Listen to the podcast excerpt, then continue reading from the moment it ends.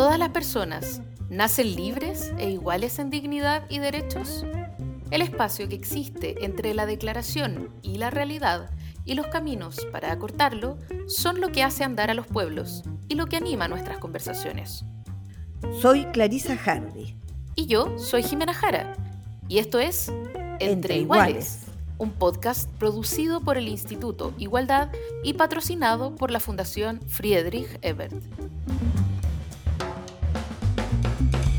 Bienvenidos y bienvenidas a una nueva edición de nuestro podcast Entre Iguales, en una edición que es excepcional en todo sentido. En primer lugar, excepcional, excepcional porque la estamos grabando eh, en el Día de los Pueblos Indígenas, ¿no? Estamos grabándolo el 21 de junio, es decir, en pleno Huedripantu. Eh, en segundo lugar, porque hoy día nos acompaña, me acompaña en la conducción eh, nuestro querido eh, y extrañado Francisco Aedo. ¿Cómo estás, Pancho? Bien, Jimena, ¿cómo estás tú? Un abrazo. Rico tenerte aquí nuevamente. Y en tercer lugar, este es un episodio excepcional porque en lugar de tener un bloque de conversación y un segundo bloque con un invitado o una invitada, hemos decidido que la elección de Paulina Bodanovich eh, como presidenta del PS merece una conversación especial eh, y digamos un long play. Así que estamos con Paulina Bodanovich. Hola Pauli, ¿cómo estás? Hola Jime, hola Pancho, muy contenta y muchas gracias por la invitación. Voy a hacer la presentación formal para que demos inicio a, nuestra charla. Eh, Paulina Bodanovich es abogada de la Universidad de Chile es ex subsecretaria para las Fuerzas Armadas durante el gobierno de Michelle Bachelet, la primera en su cargo, y hoy es la flamante presidenta del Partido Socialista, segunda en su cargo, además con unas votaciones que fueron como tres de cada cuatro votos eh, socialistas fueron para la lista de Paulina. Em, fue la primera votación y hoy día pretendemos hacerle varias preguntas sobre qué se viene para el socialismo democrático, cómo eh, estamos en la relación con la coalición de gobierno, eh, cómo mejor apoyar al gobierno del presidente Boric y algunas otras más. No, y varias cosas más, yo creo también, Jimena, aprovechando. Pauli, eh, yo creo que, a ver, partamos como desde el centro, por decirlo así, desde el Partido Socialista mismo, ¿no? Eh, hoy día parece que el Partido Socialista tuviera como una especie de contradicción que de alguna manera tiene que resolver, que es un partido con impacto, un alto significado en el sistema político, tiene una representación parlamentaria sumamente importante, la más alta, quizás la más alta, lejos del conglomerado, incluso que forma parte del llamado socialismo democrático. Tiene una representación muy fundamental en la convención, con el colectivo socialista, con una participación además súper importante en las gobernaciones regionales, alcaldes, concejales pero también parece tener una adhesión, al igual que otros partidos políticos, una débil adhesión desde el punto de vista de la ciudadanía, hoy día alrededor del 5% del electorado. ¿Cómo ves tú, Paulina, la resolución de esa contradicción? ¿Cómo lograr la tarea de recuperar esa adhesión ciudadana por el socialismo que tal vez vaya más allá de sus propios confines e implique recuperar de alguna manera una mayor adhesión eh, por el amplio arco de los partidos y movimientos que se aglutinan hoy día en el socialismo democrático? Mira, Pancho, yo creo que lo que uno ve es que el, sentimiento por eh, los principios del socialismo, por el humanismo profundo que propugna nuestro partido, va más allá de lo que es el mismo partido. Eh, y uno de los desafíos que yo creo que tenemos es volver a recuperar el Partido Socialista para que sea la casa de la izquierda democrática, para que todos nos sentamos, sintamos representados allí. Sabemos que hubo mucha gente que abandonó nuestro partido, muchos que yo los, lamento, los siento, porque eran grandes aportes para nuestro partido. Eh, y creo que tenemos que tomar este camino de, reconquistar a los que se fueron, a los que no volvieron a militar, a los que tal vez se han sentido desplazados del partido, porque al final en el partido se necesita a todos quienes tenemos una unidad de visión de una sociedad distinta, de una sociedad igualitaria, eh, donde pongamos al hombre, a la mujer en el centro y volvamos también a, representar el mundo de las y los trabajadores. Yo creo que ese desafío es súper importante, más aún ahora en medio de un cambio constituyente, de lo que significa estar hablando de una nueva constitución que va a hacer posible mucho, eh, hacer realidad muchos de los sueños que tuvimos como partido, como socialistas y que no hemos podido eh, llevar a la práctica. Pauli, a propósito de, recuperar de alguna manera la mirada ciudadana, la valoración ciudadana y por ahí relegitimar el quehacer político también, eh, a propósito del, trabajo que viene haciendo el PS dentro del gobierno, en un estatus como partido de gobierno, pero no coalición de gobierno. Y sé que esta pregunta te la han hecho varias veces, que tiene que ver con, eh, no será mejor que sean una misma coalición y más bien, desde luego que sería, todo sería fabuloso, pero... Eh, todavía hay una distancia larga que recorrer antes de que una cosa tal eh, pueda ocurrir, ¿no? Y ahí, y ahí ya que estamos en confianza socialista y entre iguales, eh, te quiero preguntar un poco cuáles son hoy día las principales, eh, los principales pero, los principales obstáculos para que podamos avanzar hacia un trabajo que sea, que, en el que haya una, una menor fisura que la que existe hoy día con los partidos del frente, digamos, de, de apruebo dignidad. Fíjate que estamos ahora en conversaciones para el apruebo porque una de las primeras tareas políticas que vamos a asumir como nueva dirección y que lo señalé el día eh, que, asumí el 11 de junio eh, y que quedó como la línea política aprobada por el Comité Central fue el apruebo sin vacilaciones. Mm. Eh, y, y, la segunda propuesta o línea política que, fijamos fue apoyar lealmente al gobierno, pudiendo ser crítico, pero las críticas no se hacen por los medios, se hacen en privado y siempre con el ánimo de aportar, de mejorar y de dar alguna solución. Eh, entonces creo que con esas definiciones vamos caminando. Eh, si hay es una o dos coaliciones, yo creo que no es tan importante como la, mirada que podemos tener sobre ciertos temas y hoy día en lo inmediato tenemos el gran desafío de trabajar todos unidos por el apruebo. Más que si estamos en comandos únicos, si hay una franja única, porque esas son las discusiones eh, operativas que estamos definiendo en estos días. Pero para mí, más que nada, es ver en qué punto nos encontramos, porque yo creo que todos aquellos, ambas coaliciones y todos los partidos que las conformamos, estamos por, eh, eh, los cambios profundos que Chile necesita. Algunos podemos tener más énfasis en algunos temas, otros en otros, pero no me cabe ninguna duda de que nuestro partido, como un partido que tiene una visión de la sociedad y que tal vez lo que lo puede distinguir de otros movimientos o, o de partidos eh, que tienen identidades más fijas en, en ciertos temas, nosotros tenemos una visión de sociedad eh, y por lo tanto eso es lo que nosotros tenemos que rescatar y salir a defender con nuestras banderas. Yo creo que el Partido Socialista, y Pancho lo comentaba adelante, en la convención ha tenido una participación fundamental. Em, los convencionales socialistas, el colectivo socialista, han tenido la valentía de a veces eh, decir que no, de poner un, un freno de, decir esto lo vamos a rechazar para que vuelva a la comisión, para que lo volvamos a conversar, porque no estamos de acuerdo. Y han sido criticados, se les ha dicho que votan con la derecha, han sido denostados muchas veces, y yo creo que eso es algo muy valioso, porque finalmente no han abandonado nuestras convicciones. Y lo destaco.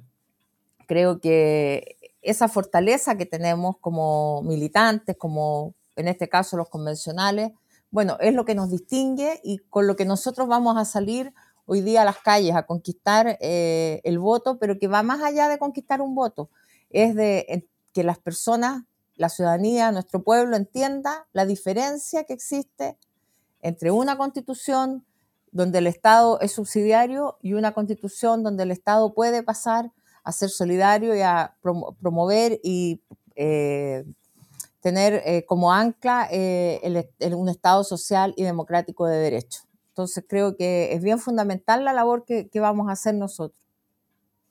Paulina, te quiero cambiar un poco de institución.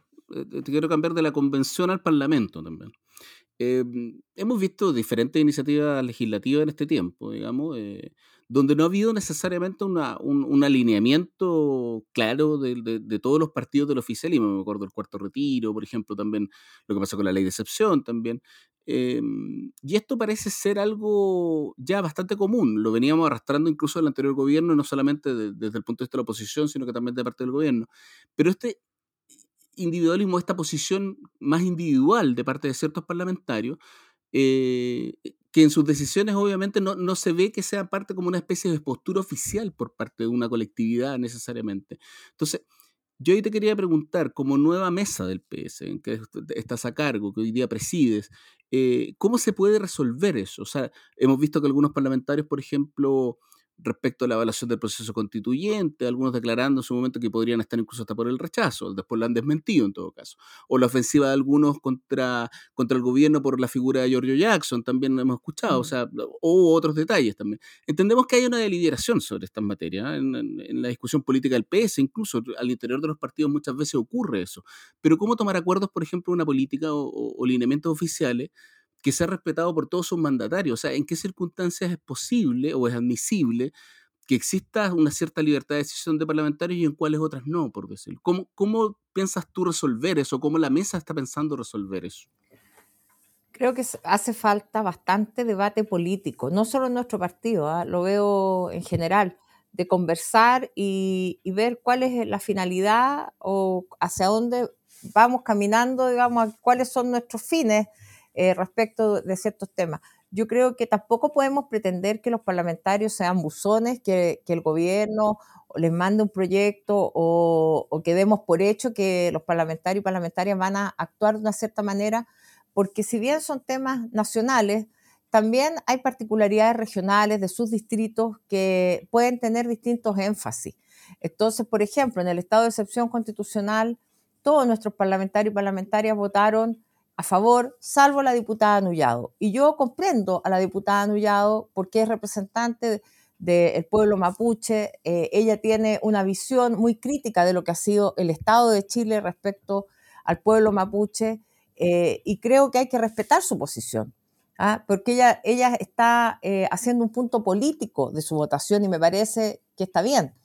distinto es cuando uno dice, bueno, hay podría haber alguien que, solamente eh, se desmarque, entre comillas, ah, por algo, no sé, personal, porque está molesto. Yo creo que ahí eh, hay que conversar. Lo que yo veo en nuestros parlamentarios eh, y parlamentarias es que tienen un compromiso por los cambios de Chile, están por la nueva constitución, puede que no les guste, como a muchos puede que no nos guste todo el articulado, los 360 artículos. Si tú buscas vas a encontrar algo y no te guste. Entonces yo creo que nosotros tenemos que buscar lo que sí nos convoca, lo que creemos que es la esencia, y ahí vuelvo al artículo primero, que es el Estado social y democrático de derecho. Hay otros que se van a fundamentar en el tema ambiental, otros que buscarán eh, otras, otras razones para aprobar, pero no sé, el Estado paritario a mí me parece fantástico también. Eh, entonces, ahí es donde tenemos que estar, pero finalmente todo esto, esto pasa por conversar mucho y nosotros como mesa del partido también hemos acordado sesionar permanentemente, que la comisión política también tenga planteamientos sobre los distintos temas que se debaten para que nuestros parlamentarios lo tomen como un insumo. Si la comisión política determina que frente a un proyecto de ley el partido y sus mandatarios debieran actuar de esta manera, yo creo que los parlamentarios debieran considerarlo. No es obligatorio, no creo que la solución sea pasar a todo el mundo al Tribunal Supremo, pero sí creo que también los parlamentarios y nuestros mandatarios en general, alcaldes, concejales, los gobernadores, los cores, también tienen que escuchar lo que es la institucionalidad del partido. Por lo tanto, hay un compromiso de esta mesa de que la institucionalidad funcione regularmente y que todos nuestros mandatarios sepan la opinión de la comisión política. Sí, es súper importante eso que estás diciendo, eh, un poco para saber eh, a qué atenerse, ¿no? Y, entendiendo que es un rol complejo este de articular eh, en muchos casos fuerzas parlamentarias que tienen como referente la comisión política, ya no es como en los 50 en que la, norma del partido era la que se seguía hasta el fin. Y, y, un poco en términos justamente para entender, para saber qué esperar, cuáles son los proyectos y los sellos que nos unen como Partido Socialista de cara precisamente a la gestión eh, del presidente Boric. ¿Cuáles crees tú que van a ser eh, los proyectos a los que como PS eh, tenemos que echarle ficha, digamos, informalmente? ¿no? ¿Cuáles son las prioridades programáticas que tiene el PS de cara a este gobierno? ¿no? Las tareas más urgentes y por cuáles reformas estructurales se las va a jugar eh, sobre todo, ¿no? Bueno, nuestros parlamentarios, parlamentarias tienen, son la bancada más grande, por lo tanto ya de por sí tiene una gran importancia la posición que adopten y por lo mismo el trato y la, y la conversación política con el gobierno. Yo creo que eh, lo he pedido yo como presidenta del partido que hagamos una conversación más fluida, más permanente con eh, el comité político porque nos interesa tener esta, esta dinámica de, ir jugando en equipo. ¿ah? Mm. Y esto es algo que se afiata. Eh, uno, los jugadores en la cancha no parten jugando el primer día de memoria. Ah, yo creo que es un trabajo que se va haciendo con, con el tiempo y, creo que ahí puedo yo como presidenta ser una, una buena articuladora.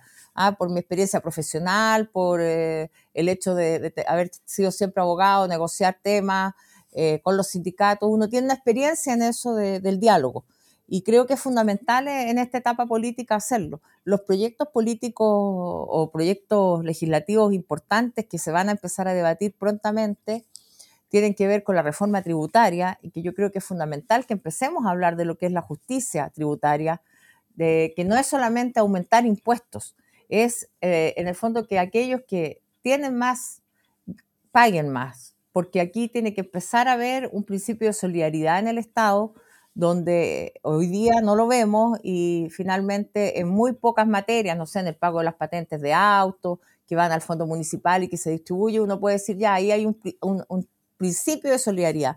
Pero eso tiene que ser algo general en el Estado. Hoy día, la verdad es que nuestro Estado no es vigoroso, no tiene las espaldas que se requieren desde el punto de vista financiero y por lo tanto esa eh, primera reforma creo que es muy, muy importante y como socialista, sin conocerla todavía en detalle porque todavía está en preparación, creo mm. que, es fundamental que la podamos apoyar y mejorar. A lo mejor no va a venir como con todas las, las normas que uno quiera y tal vez va a ser necesaria una conversación para eso. La reforma previsional también me parece fundamental de apoyar porque el mundo de los trabajadores es nuestro mundo.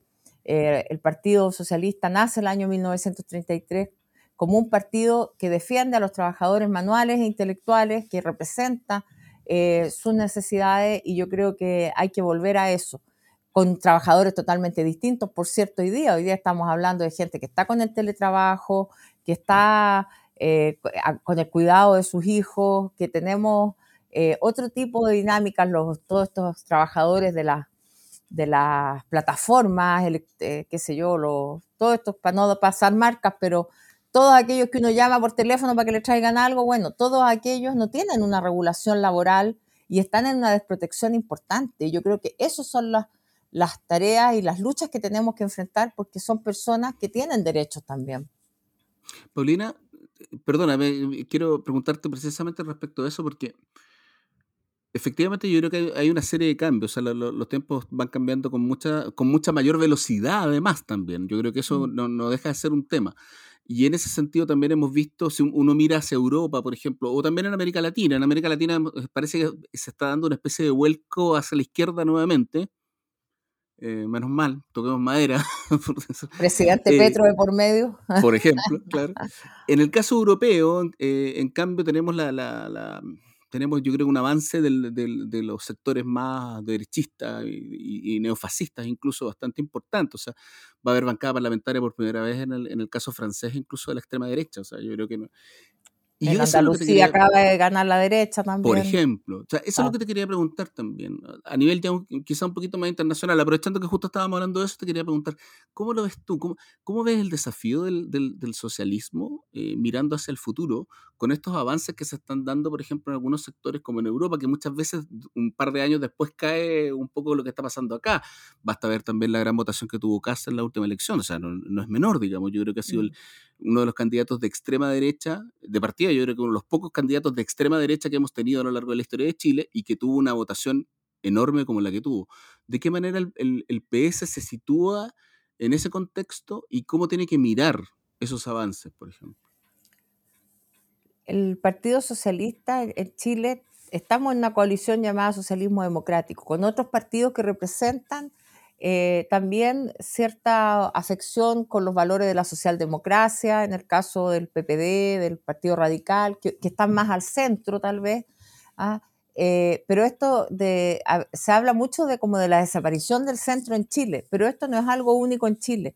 Esto está ocurriendo en muchos otros lugares y, hay bastante movimiento pendular, vamos de un lado al otro, eh, y por lo tanto creo que los, los temas hay que tomarlos en conjunto. Desde este bloque del socialismo democrático, a mí me interesa con, la mesa tener un, un, contacto político mucho más estrecho, donde este bloque haga la diferencia, o sea, que tengamos un planteamiento común, no solo por números, sino porque representamos un cierto sector de la sociedad desde más al centro, que podría ser el Partido Liberal, eh, los radicales con una tradición, si bien numéricamente no son tantos, tienen una tradición, tuvieron grandes presidentes, el Partido por, eh, la Democracia jugó un rol bien relevante eh, en la vuelta a la democracia que yo creo que hay que retomar, digamos.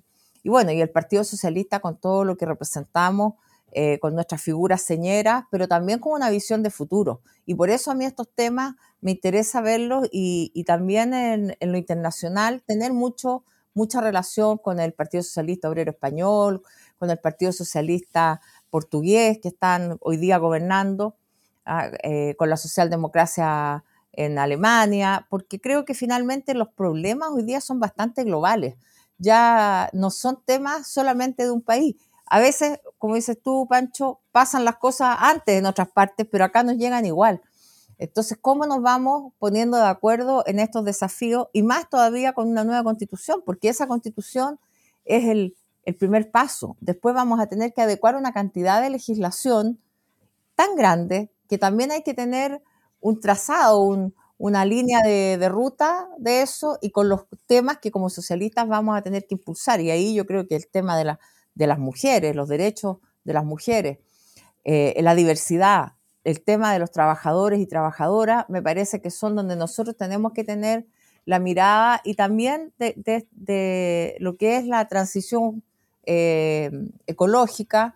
Eh, el medio ambiente también está reclamando y yo creo que cuando estamos en un país que esperemos que pase del extractivismo a un sistema y a un modelo mucho más eh, en consonancia con el medio ambiente y con el respeto a los trabajadores, creo que también es el momento en que pongamos los acentos ahí.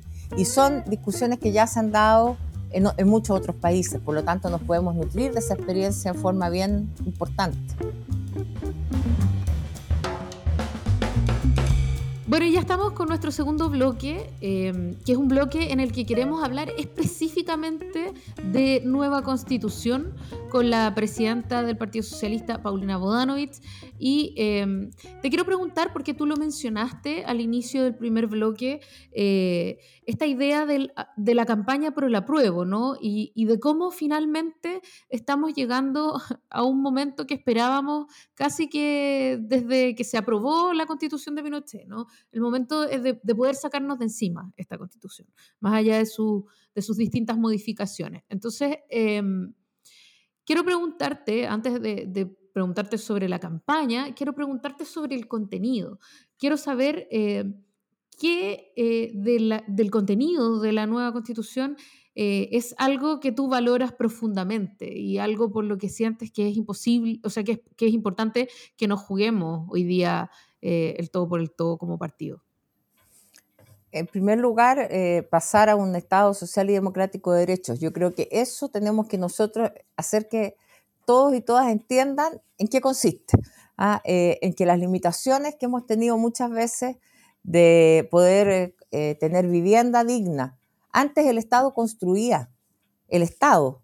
¿ah? Hoy día todo eso lo hacen las empresas y sabemos de la calidad con que han construido las viviendas sociales, sabemos eh, el problema que hay para que las propias personas tengan que conseguir un terreno, los comités de vivienda para que compren ese terreno, que también le suben el precio para hacer un buen negocio. Entonces, yo creo que si el Estado puede proporcionar una solución en esto, eh, es un, cambio totalmente de, eje, que la gente pueda tener una solución habitacional sin que sea eh, un problema de, ellos, sino que el Estado le ayude. Eh, el Banco de, de, ¿cómo se llama? De, inmuebles que está proponiendo el ministro Montes, por ejemplo, es algo que, es largamente añorado, tener un banco de propiedades ¿ah? donde las personas no tengan que andar buscando y haciendo el trato personal. Pero eso hasta ahora no ha sido posible. Y la constitución, claro, alguien te puede decir, oye, la constitución no prohíbe eso. Indirectamente lo prohíbe porque dice que el Estado solamente puede actuar cuando el particular no puede. Entonces alguien dirá, bueno, pero es que están los particulares para vender las propiedades. Lo mismo nos ocurre en salud y no se trata que las personas no vayan a poder atenderse en una clínica o no vayan a poder ir al médico, porque yo creo que la, la principal tarea de nosotros va a ser sacar estos mitos de que los niños no van a poder ir a un colegio particular subvencionado, porque no queremos que se eliminen esas cosas. La constitución no va a eliminar ni los colegios, ni las clínicas, solamente va a tener una solidaridad para que todos puedan acceder a, estos, a estos derechos ¿ah? que, hoy día no, los tenemos todos. Entonces, me parece que ahí hay un énfasis que, es bien importante. El Estado paritario que mencionaba antes, el mm. hecho de que ya se, se, haya acreditado esta fórmula con la constituyente, donde tuvimos por primera vez la integración paritaria de un órgano del Estado, eh, creo que ha dado muestra de que es eficiente, de que es necesario y por lo tanto avanzar hacia un Estado paritario donde los distintos órganos del Estado tengan esto como un derecho, no como una prerrogativa, como un favor especial, sea del presidente o, de la autoridad que corresponda, me parece fundamental. La Corte Suprema, eh, los directorios de las empresas, el Banco Central, no sé, todas las grandes instituciones de nuestro país que tengan paridad. Eh, y eso eh, es muy, muy relevante, sobre todo considerando hoy día que la inserción de la mujer en el mundo laboral retrocedió 15 o 20 años después de la pandemia. Entonces, en el fondo es como en esos juegos que, uno juega cuando niño, ah, vuelve a la partida, ¿no? Volvimos 20 años atrás en una terrible eh, carrera que ha sido difícil, porque para las mujeres no, no es fácil avanzar. Entonces yo creo que son énfasis que vamos, vamos a ir encontrando cada uno. El tema del agua, por ejemplo, me parece muy relevante porque nosotros también representamos a aquellos pequeños eh, mineros, pequeños eh, agricultores que viven de, sus aguas y donde hoy día em, el derecho de aguas está privatizado.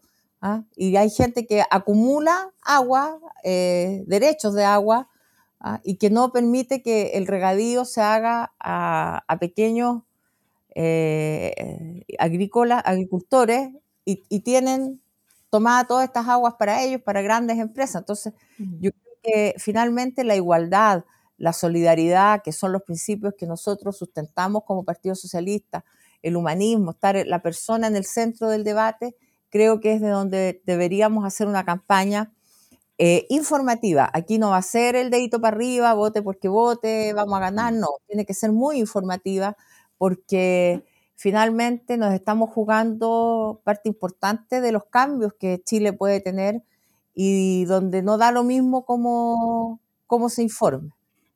Paulina, precisamente respecto de eso yo te quería eh, preguntar por el otro lado, por la derecha también.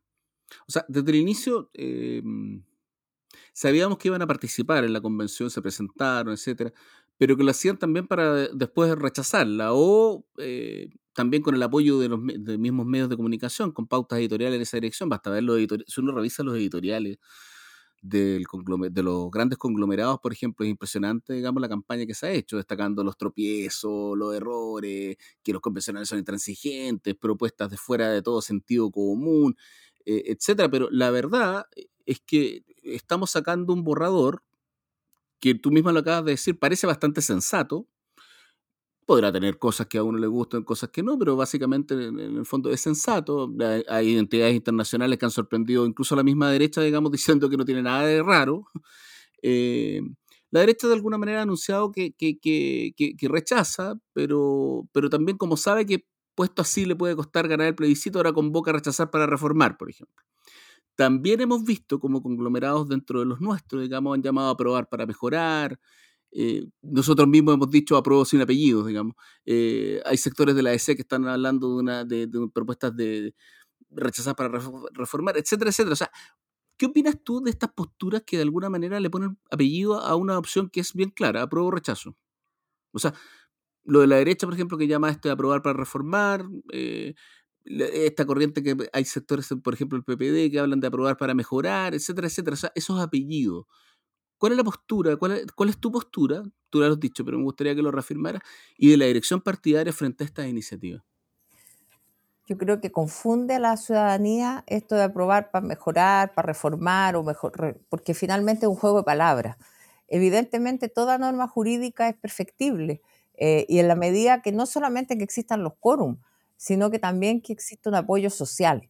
Entonces, por ejemplo, dice, bueno, pero cuando se discutía el tema de los quórum para, para reformarla, después es que si no le ponemos una traba al, Senado, el Senado después va a modificar y va a restablecer el Senado. Yo creo que hoy día no habría ninguna posibilidad, más allá de que tengan los quórum, de restablecer la figura o las instituciones que tiene la Constitución eh, del 80 porque hay una clara em, evaluación de la ciudadanía de que estas instituciones no responden a este momento histórico. Por lo tanto, volver a, aunque tuvieran los quórum, yo creo que no es posible. Entonces, sí creo que es fundamental que el, eh, Congreso, porque el Congreso que tenemos hoy día va a ser que va a tener que dictar las leyes. ¿ah? Y también podría modificar eventualmente la Constitución en aquellos temas en que hay un consenso social, político, para hacerlo. Porque puede ser que, por ejemplo, pongo el tema de la reelección inmediata del presidente. Puede ser que nos sentemos a conversar el otro año y todas las fuerzas políticas digan, ¿saben qué? En realidad no nos gusta esto de la, de la reelección inmediata del presidente porque en Chile nunca se ha hecho así, porque puede servir para, qué sé yo, eh, que el presidente el último año se dedique a hacer campaña y no a gobernar, ya. Y yo no creo que, habría problema en que se cambiara aquello, porque habría una, un consenso social, ¿no? Distinto es tratar de torcerle la mano a la voluntad popular cambiando aquellas cosas en que hay una transversalidad tal que tú no puedas eh, explicar ese cambio nuevamente. Entonces, eh, siempre existe la posibilidad de mejorar las leyes, las, constituciones, y ese era el problema que tenía la constitución del 80, que no se podía arreglar porque la, derecha nunca quiso bajar los quórum y, los quórum daban solo para aquellas cosas que estábamos totalmente de acuerdo, que no eran aquellas estructurales, no eran aquellas del Estado subsidiario. ¿ah? entonces, bueno, eh, finalmente ocurrió lo que ocurrió. De acuerdo. Eh, hablemos de la campaña, Paulina. Eh, justamente a propósito de esta conversación o como de la evolución de esta conversación que tú vienes enunciando, que es un poco esta idea de que todos aprobamos y que haya un, mínimo común en eso, eh, más que ponerle apellidos de qué es lo que queremos hacer con ese apruebo y esa medición tan propia de las izquierdas que es como mi apruebo es mejor que tu apruebo, ¿no? Em, ¿Es posible que lleguemos a un punto común y que tengamos una sola campaña por el apruebo? ¿O, está muy difícil? Es que, mira, yo creo que cada partido y cada movimiento que integra las coaliciones de gobierno tienen distintas visiones sobre algunos puntos y apuntan también a distintos electorados. Entonces, a mí me parece que mientras más amplio sea el abanico de información que podamos salir a entregar a la calle, Em, va a poder, vamos a tener más posibilidades de llegar a, personas diversas. Entonces yo no sé si es tan bueno hacer una sola campaña en que todos con un dedito para arriba, pero que no diga nada, porque para llegar al acuerdo de todos, de no sé, 20 fuerzas, no sé cuántos somos, ah, a lo mejor vamos a llegar a algo muy eh, liviano. ¿ah? Yo preferiría que la campaña tuviera más contenido y donde nos vamos a diferenciar es en los énfasis. Entonces yo no veo como algo malo que pueda haber distintas campañas. Sí creo que tiene que haber una buena coordinación territorial, que tiene que haber campañas, que tenemos que salir todos a la calle. Y en eso la y los socialistas somos buenos, somos buenos saliendo a mm. explicar, yendo a la feria, yendo a los barrios, yendo eh, a distintas partes a, a, comunicar. Entonces, más allá de si hay un solo comando, si hay una sola campaña, lo importante es que todos salgamos a trabajar por el apruebo y que estemos en la calle, porque finalmente esto no se va a ganar tampoco con puro WhatsApp o con deditos para arriba en el, en el WhatsApp. ¿ah? Esto tiene que ser de calle, porque hay mucha gente que no tiene acceso a, a las plataformas. Nueva tecnología. Claro, o también hay mucha confusión, porque te pueden llegar en un día 10 cuestiones distintas, una que dice una cosa, otra que otra, entonces tiene que haber alguien que le diga, mire, hay que despejar esto y, esto es una información mucho más neutra, por decir.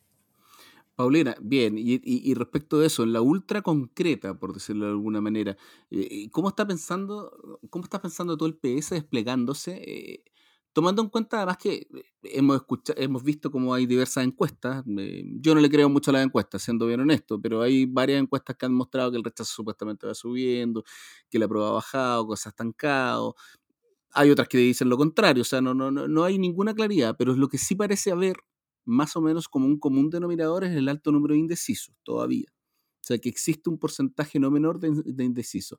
Y en ese sentido, ¿cómo estamos pensando, cómo está pensando el PS, por decirlo así, eh, para atacar ese grupo que es tan importante, que es el de los indecisos y que podrían finalmente, digamos, eh, transformar la elección hacia uno u, otro resultado? ¿Qué es lo que estamos pensando en ese momento? Precisamente lo, que yo he comentado es a partir de lo que hemos visto, que, que los mm. indecisos están indecisos porque no conocen el contenido o porque hay mucha fake, entonces dicen, no, es que se va a acabar la bandera chilena, nos van a prohibir mm. cantar el himno. Ah, entonces, claro, cuando tú vas desmitificando eso y le vas diciendo, mire, esto no es así, qué sé yo, eh, los temas que son complejos, el tema de los colegios, de las clínicas, son temas que afectan a la clase media y nuestra clase media es muy extendida hoy día. Por lo tanto, eh, esas preocupaciones que son bien eh, entendibles, que la gente diga, no, yo voy a rechazar porque yo no quiero que, a mi niño no, me lo dejen ir a este colegio. Bueno, mm. hay que decirle que eso no es así.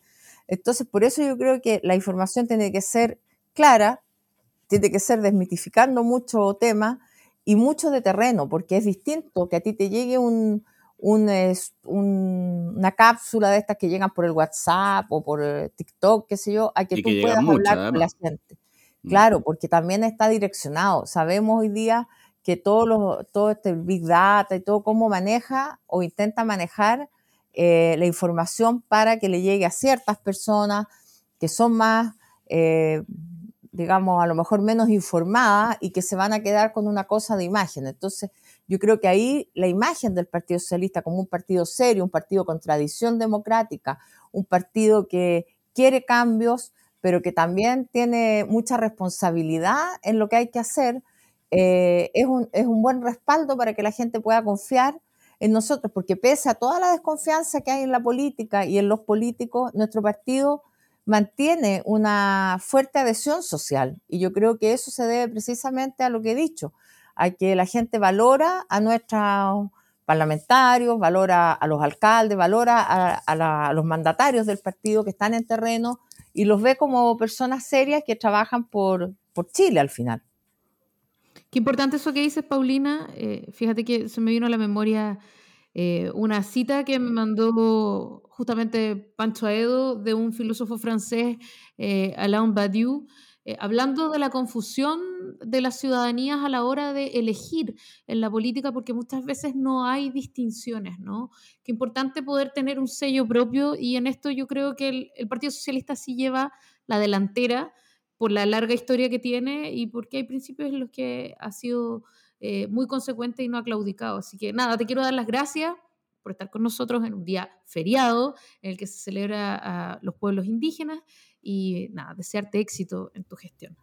Muchas gracias y eh, un abrazo a ustedes, a quienes están eh, escuchando y también hacer un reconocimiento a nuestros pueblos originarios que históricamente han tenido una relación eh, compleja, eh, un tratamiento eh, del parte del Estado que hoy día estamos también en posibilidades de rectificar, de valorar, de tomar lo bueno que tienen los, los pueblos originarios de su sabiduría ancestral, de su contacto con la naturaleza, que tanta falta nos hace para complementarnos. Yo creo que no tenemos que estar uno enfrente del otro, sino que tomar lo mejor de ambos mundos y complementarnos para hacer un país mucho mejor. Así que un gran abrazo y que tengan buena tarde.